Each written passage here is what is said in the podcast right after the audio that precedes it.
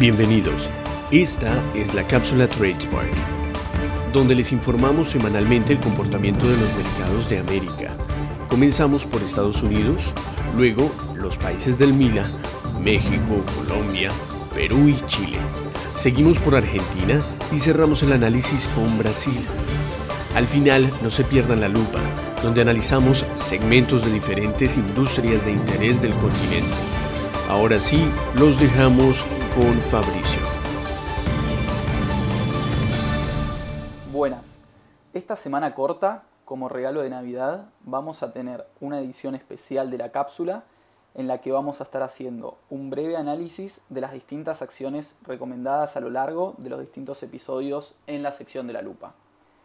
Como siempre, todos los años hay acciones ganadoras y perdedoras, y en este año tan atípico por la pandemia y todo lo que representó a nivel mundial, esta diferencia entre ganadoras y perdedoras se vio más amplificada. Vamos a comenzar con las acciones perdedoras a lo largo del año.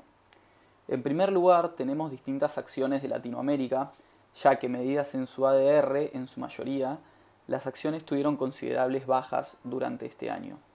Entre ellas podemos encontrar a Banco Macro de Argentina, con una pérdida de un 56% desde inicios de enero del 2020 hasta el día de hoy. Tenemos también a la acción mexicana Alcea, con una caída del 49%, a la colombiana Bancolombia, con una caída del 28%, y las brasileñas Petrobras y Ambev, con caídas del 32 y 36% respectivamente. Todas estas acciones fueron alguna vez recomendadas en la lupa. Pero tomando en cuenta desde la fecha de recomendación, los resultados son bastante variables, ya que la mayoría de estas acciones sufrieron desde su recomendación variaciones a la baja y al alza de alrededor del 5%, siendo la más destacada de ellas Petrobras con una suba de un 28% desde la recomendación de mediados de noviembre. Pasamos ahora a analizar acciones ganadoras, muchas de ellas ligadas a la tecnología o sectores que se vieron beneficiados con la pandemia. En primer lugar, tenemos la única acción sudamericana dentro de las recomendadas que termina el año en alza, y esta es la brasileña Vale, con un rendimiento de un 25% desde enero hasta hoy y un alza de un 14% desde la recomendación a fines de noviembre.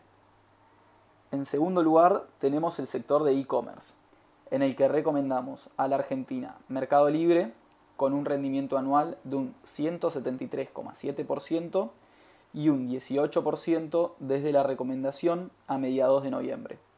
Y también dentro del mismo sector tenemos a la africana Jumia con un rendimiento anual de un 603% y una ganancia de casi un 88% desde la recomendación del mismo día que recomendamos Mercado Libre. Todos estos rendimientos medidos en dólares. El tercer sector ganador recomendado fue el de autos eléctricos, en el que tenemos una de las acciones estrellas de este 2020, Tesla, que aparte de tener un increíble rendimiento, sufrió un split a fines de agosto e ingresó en el SP hacia mediados de diciembre. Su rendimiento desde el 2 de enero hasta el día de hoy fue de un 650% mientras que desde la recomendación a fines de noviembre el aumento fue de un 32%.